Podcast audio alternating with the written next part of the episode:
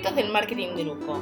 Un podcast para borrar de tu cabeza todo lo que sabes del marketing tradicional y conozcas conmigo las estrategias del marketing de lujo. Ya sea para que puedas aplicar en tu negocio o simplemente entiendas por qué el marketing de lujo invierte tanto en branding y menos en conversión. Hola, soy Vicky Chazal y bienvenidos al octavo episodio de este podcast. Hoy hablaremos del lujo y el deporte. Entre los Juegos Olímpicos y un input de un oyente por Instagram, me vi inspirada a hablar de lo que para Forbes España es una combinación perfecta. El lujo y el deporte. Claro está que su foco radicaba en el co-branding que hizo, por ejemplo, Prada hace tres años con Adidas y del que hablamos en episodios anteriores. Pero mi objetivo es contestar algunas de las preguntas que se me vinieron a la cabeza cuando empecé a pensar en este episodio. ¿Por qué Rolex está en casi todos los partidos de tenis?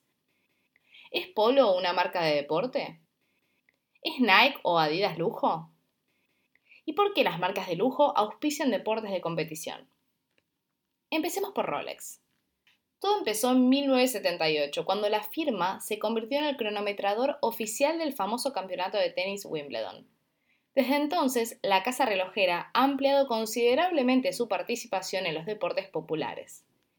De este modo, Rolex no es solo socio de Championships en Wimbledon, sino también del primer torneo Grand Slam del año, el Open de Australia. Incluso desde este año, 2021, Rolex es también cronometrador oficial del US Open, el cuarto y último torneo del Grand Slam del año. Y ahora mi pregunta es, ¿por qué Rolex empezó con el tenis? Porque dentro de la estrategia de Rolex se encuentra la de vincular la marca con el concepto de precisión, lujo, elegancia, fiabilidad, compromiso y fortaleza. ¿Y por qué en el deporte, no? ¿Vende más si su marca está detrás de Federer en los partidos? Para que una marca de lujo cumpla con su función ontológica, es decir, su función de recrear la distancia social entre clases, es necesario que se conozca más allá de su clientela real. Debe irradiar el sentido literal y figurado. Esta es una diferencia clave con una marca tradicional, que se concentrará únicamente en el objetivo real, en el que los compradores sigan eligiendo la marca y en que los prospects consideren comprarla. La marca de lujo es un indicador social de la distancia entre quienes la desean y los pocos que pueden tenerla. Para ello, la naturaleza jerárquica de la marca también debe conocerse más allá de su clientela pura. ¿Se acuerdan cuando hablamos de que una de las antileyes del marketing al principio de nuestros episodios era que las marcas de lujo deberían comunicar a aquellos que no son su clientela?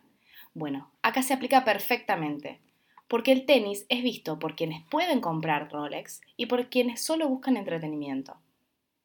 El objetivo de la publicidad de Rolex no es vender Rolex, sino hacer felices a quienes tienen los medios para comprar uno, de los otros que no tienen los medios para hacerlo todos deben saber lo que significa Rolex. Por eso es que la firma de relojes no está solo en el tenis, sino que también está en el mundo del automovilismo, por ejemplo, desde la década del 30 y coronándose en 2013 como patrocinador indiscutido del Campeonato Mundial de Fórmula 1. Rolex también acompaña el mundo del golf, hípica y náutica en todo el mundo. Pero Rolex no es la única marca de relojería que sponsorea deportes, de hecho, hay una cierta rivalidad entre firmas de joyería para llevar la delantera en los partidos. Hublot también lo hace a lo grande. De hecho, tiene una gran presencia en la Liga de Fútbol Femenina, desde que la UEFA en 2017 decidió separar los derechos de patrocinio entre las mujeres y los hombres. Y así es que Hublot participa en torneos de la FIFA, Premier League y la mencionada UEFA. La realidad es que cada vez es mayor la fragmentación de medios y la necesidad de vincular emocionalmente a los consumidores a través del patrocinio deportivo. Pero mi pregunta ahora es, ¿de qué sirve esa inversión publicitaria? Más allá que el lujo tiene que comunicar a todos, incluso a aquellos que no son su target para generar awareness. Pero, ¿esos banners de marca son recordados? En mi opinión, si no hay un claro encaje entre la marca y el evento que haga que el consumidor entienda por qué esa marca se encuentra patrocinando ese evento y no podría ser alguna otra marca, realmente no vale la pena. Si no encaja la marca con el evento, sin duda el consumidor o el conocedor de la marca de lujo acabará cuestionándose los motivos de que por qué la marca está acompañando a ese deporte o a, a esa estrella. Y hasta es posible que la comunicación acabe generando una mala imagen de la empresa. Pero como saben, en el deporte no son solo eventos, son personajes. Messi usando una camiseta Nike, Michael Jordan cuando salió en social media con los headphones Beats, Neymar jugando al póker, todos quieren tenerlo. Y ahí es donde el lujo tiene sentido. Aumenta el awareness, aumenta el deseo de marca y aumenta el valor en la mente de los consumidores. Pero mencioné Nike, ¿no? ¿Es Nike o Adidas marcas de lujo? Como siempre digo, sin awareness no existe el hecho de soñar con una marca de lujo. La marca necesita ser reconocida para comenzar a provocar el impulso del deseo. Demasiadas marcas de poca experiencia o poco presupuesto para marketing nunca van a cruzar ese umbral del acceso al sueño. Es por eso que el creador debe ser experto en medios. También es la razón por la que las marcas de lujo se apresuran en producir perfumes. No hay perfume sin publicidad en los medios, una palanca inmediata de mayor reconocimiento. Por otro lado, si el awareness es alto, la marca, la directriz del sueño y la distancia que hay entre la cantidad de personas que la conocen y la cantidad de usuarios de la marca es mayor. Ese factor clave solo se refiere al lujo. Así, todos soñamos con Nike o Adidas, pero no por la marca en sí misma, sino por los deportistas que la usan, y así nos vemos todos identificados al llevar esas zapatillas deportivas todos los días. Aquí, sin embargo, para Nike y Adidas, la difusión de productos no va en contra del sueño no son marcas de lujo. Además, para las marcas de lujo, la difusión percibida en exceso mata el sueño mediante la pérdida de exclusividad y por lo tanto la pérdida del motor social del lujo y el impulso del deseo ajeno. Nike y Adidas hacen muchísima publicidad, realmente tienen un awareness grande, alto. Sin embargo, el acceso a Nike y Adidas no deja de ser sencillo, es fácil de adquirir, no hay ninguna barrera, ningún, nada que lo haga complicado, por lo cual no existe ese deseo, esa necesidad de tenerlo. Y además, el hecho de que muchas personas lo tengan, muchas personas usen Nike o usen Adidas y sea una marca tan reconocida, hace que deje de ser exclusiva. Entonces, la brecha entre quienes lo desean y quienes pueden tenerla se acorta. Por eso es que no son marcas de lujo. Por tanto, es necesario reducir la difusión y aumentar los obstáculos para acceder a la marca. Si Nike o Adidas quisieran ser lujo, deberían aumentar esa brecha entre las ventas y el awareness. Sí, deberían vender menos, pero deberían vender a un precio más alto. Esto se hace a través de una gran subida de precio. Esto divide a los verdaderos clientes de lujo de los falsos, los que buscan sentido de los que consumen el signo de la marca hoy y de otra marca mañana como dicta la moda. Eso también se hace a través de una reducción de la distribución o una mayor selectividad y exclusividad en las ofertas del cliente. Finalmente, en la comunicación. Es necesario marcar la diferencia entre una marca para más personas y una marca para todos. A través de la faceta cultura, la marca de lujo crea un culto y se desarrolla en sí misma. Con demasiada frecuencia definimos los valores de las marcas en la superficie nada más, a través de palabras abarcadoras e internacionales como romance, clasicismo, elegancia o valores de la alta burguesía.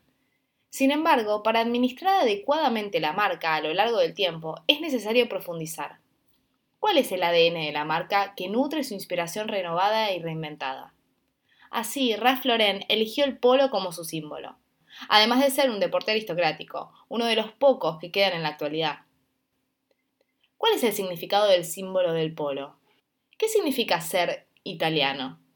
Más allá del estereotipo simplista, ¿en qué se diferencia la italianidad innata de Prada de la de Ferragamo o Gucci? Para conocer sus fundamentos culturales debemos examinar de cerca las señas de identidad de la marca. Y si quieren saber la respuesta de si Polo es una marca deportiva en el lujo, bueno, no, claramente no lo es simplemente se inspiró en el deporte para posicionarse como aristócrata y de alto nivel. La gestión de una marca de lujo implica un equilibrio entre cuatro polos. La referencia al pasado, la búsqueda del estatus y el prestigio, la modernidad que le da vitalidad y la emoción y creatividad. Algunos de estos polos son opuestos, claro, la creación pasada y actual, el crecimiento de una marca que trae exposición pública en oposición a la búsqueda de distinción, la gestión del equilibrio necesita un seguimiento permanente. Como la marca de lujo expresa un respeto casi religioso a los valores fuertes y auténticos, es la fuente de una cultura y de culto para algunos. Como cualquier culto necesita oficiantes, grandes maestros, lugares sagrados y objetos de culto. El icono es una imagen sagrada. Por analogía, la marca de lujo tiene uno o dos productos icónicos que simbolizan y prefiguran sus valores. El icono está presente durante mucho tiempo. Por ejemplo, así es que el cuadro Absolute Vodka de Andy Warhol muestra claramente que la botella es el icono de la marca. Esto no significa que el icono sea fijo o momificado. Imperceptiblemente pero con regularidad, Absolute renueva su botella campaña a campaña, año a año. Por supuesto, conserva su forma y sencillez, reconocible entre otras botellas. Lo mismo hace Polo. Renueva sus campañas año a año, pero su icono siempre va a estar presente. Pero creo que hablar de iconos es material suficiente para un próximo episodio. Y hasta acá hemos llegado con el octavo episodio de este podcast. Me encantaría saber qué pensás sobre el lujo y el deporte. Por eso, no dejes de escribirme al Instagram, arroba Victoria Chazal, que te voy a estar leyendo. Si te gustó, te espero en el próximo programa para contarte muchos más secretos del marketing de lujo. Si querés que hable de algún tema en particular o querés dejar tu opinión sobre los episodios, también puedes escribirme al correo victoriachazal.gmail.com. ¡Beso!